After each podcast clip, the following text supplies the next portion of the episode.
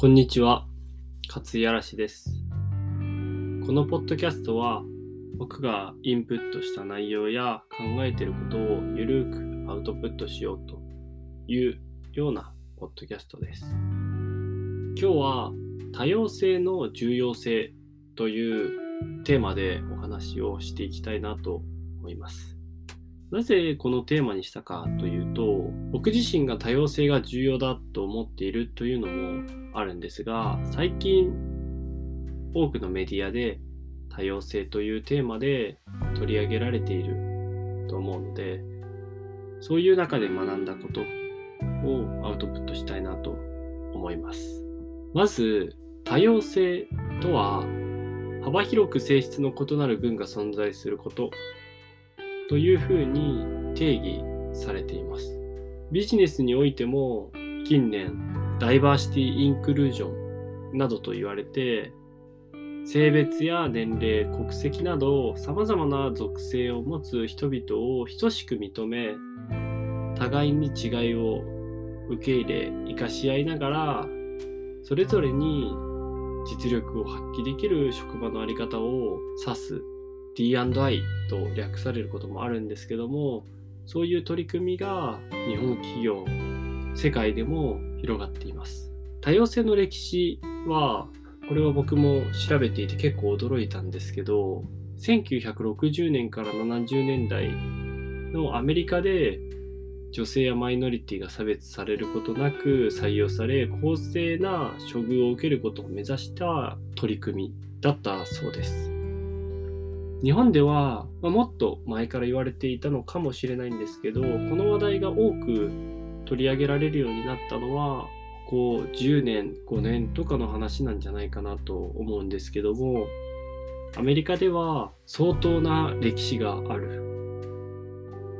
というのは少し驚きました。で調べていく中でそんなのあるんだと思ったんですけど多様性には表層的ダイバーシティと深層的ダイバーシティがあります。ちなみに多様性は英語でダイバーシティと言われているのでダイバーシティと表現しています。表層的ダイバーシティというのは何なのかというと年齢、性別、国籍、人種など僕はこの表層的な部分というのは変えられないものなのかなと理解しました。もう一つが深層的ダイバーシティ。これは価値観、仕事観、宗教、学歴、職務経歴などと言われていて、この深層的ダイバーシティがより重要なのではないかと感じています。これらは常に変化していくもの、変化できるものかなと思ったので重要かなと思いました。僕は多様性とは受け入れ力であると考えているのですが多様性多様な性なので自分が経験していないことというのが多く存在する。それらを受け入れなければならないものだと思っています。でこの受け入れ力というのは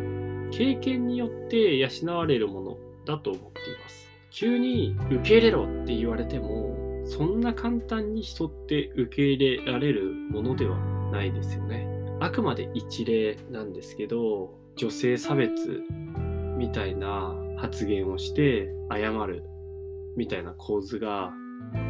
よくあるかなと思うんですけど、あれ自体は本当に良くないし問題だなと思います。ただそういうふうに育ってきている。男性が働いて女性は家事をするというような形でこれまでの日本は成長してきました。もちろんそうじゃない家庭もあったと思います。そういう中でその人たちはそういう価値観で生きてきたので発言をしてしまう。その点については問題あるんですけど悪いことかと言われるとしょうがない部分もあるのではないかなと思っています。問題なのは、それを気づけなかった環境ということかなと思います。それはもちろん本人もそうですし、その人がいる周りの環境というのもそうです。そういうのを含めて、この深層的ダイバーシティ、価値観や仕事観、宗教みたいなことが重要なのではないかと僕は思っています。受け入れ力を養うにはどうすればいいかということを考えたときに、やはり常々様々なことを勉強していかないといけないですし、新しいものを拒んではいけないと思っています。新しいものってどうしても拒みたくなるものだと思うんですよね。初めてのことだったりすると、ちょっと億劫だったりする。急にウェルカムみたいな状態で受け入れられるかというと、僕自身も正直自信はないです。ただ、周りにそういう方が存在するとかいうのが重要だと思っていてアメリカでは1960年から70年の歴史があるのにもかかわらず日本ではこのと考えるとこれはやはりこの日本という特性が問題あるのではないかなと思いました。メキシカンの方やいろんな人種の方がアメリカ合衆国という国には存在します。日本では外国籍の方も留学生だったりもちろんいるんですけども基本的には日本語をしゃべる人たちが多いですし肌の色というところで言うと黄色人種の方が宗教という点でも仏教の中にいろいろあったりしますが多くは仏教です。アメリカに行くとヒンドゥーだったりイスラムだったりキリストだったり様々な宗教の方がいらっしゃいますし黒人とか白人とかそういった意味でも様々な多様性というものがそこにもともと存在しているという現状があったなと思います。それを通していろんな差別とかも行われてきたのでそれが全て良いかと言われるとそんなことはないと思うんですけども育った環境でそのような様々な多様なものが多様な人性格人種が存在していたのかいなかったのかではこの受け入れ力という点では大きな差がある。そういったことも含めていろんなものを学んでいかなければならないし拒まずにインプットしていかなければならないと思っています。僕自身もこれらに気づいたのは今でもやはり難しい部分もああダメだなと思う部分もあるんですけど世界一周をした時海外に行った時に今まで自分の周りにいなかった人たちが多く存在する環境に出て初めて大事だなと思いました。テレビの印象とか映画の印象でしかなかったので黒人の方は、まあ、体格も大きいですし怖いっていう印象を勝手に持ってた部分もあってでも話してみると全くそうではなかったりその他にもいろんなことがありました。なので、こういった経験をもちろん座学として勉強するのも大事ですし、自ら話しに行くとか、